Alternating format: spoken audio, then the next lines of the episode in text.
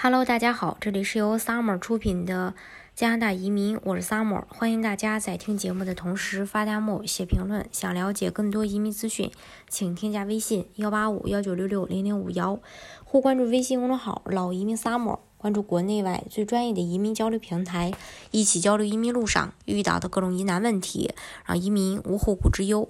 根据美国新闻世界报道公布的2020年最佳国家排名显示，综合国家实力、公民待遇、生活质量等九项因素，2020年加拿大再次高居全球第二，仅次于瑞士。良好的环境和优越的社会福利也吸引了大批海外人士想方设法的移民到加拿大。加拿大的护照也是世界上最受欢迎、受认可程度最高的护照之一，可以免签和落地签的国家和地区高达一百八十三个。加拿大和美国一样，都承认落地国籍的一个国家，所以呢，很多孕妇会选择将孩子生在加拿大，从而实现自己移民的目的。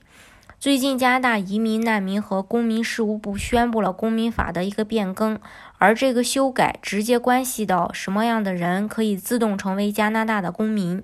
联邦政府的此次修改，呃，并非修改公民法的条例，而是将其中有关父母的定义做了修改。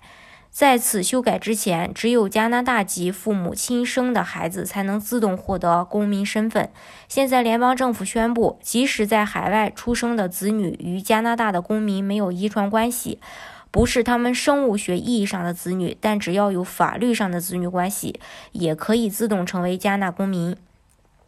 加拿大移民难民及公民部长蒙蒂西罗表示，这一个决定将使，呃。LGBTQ 群体就是包括同性恋、双性恋和变性人士，以及无法生育的家长受惠。这一个变化使得养父母和亲生父母被平等的视为孩子的合法父母。移民部呢也在推特中强调，通过对父母法律定义新的诠释，现在孩子出生时，其父母无论是亲生还是非亲生，都成为孩子法律上的父母，都可以将加拿大公民身份传给第一代在国外出生后的后代。换句话说，华人家庭回中国领养孩子，一旦领养成功，成为法律意义上的父母子女关系，孩子将自动成为加拿大公民。对于一些家庭来说，这等于简化了孩子获得国籍之路，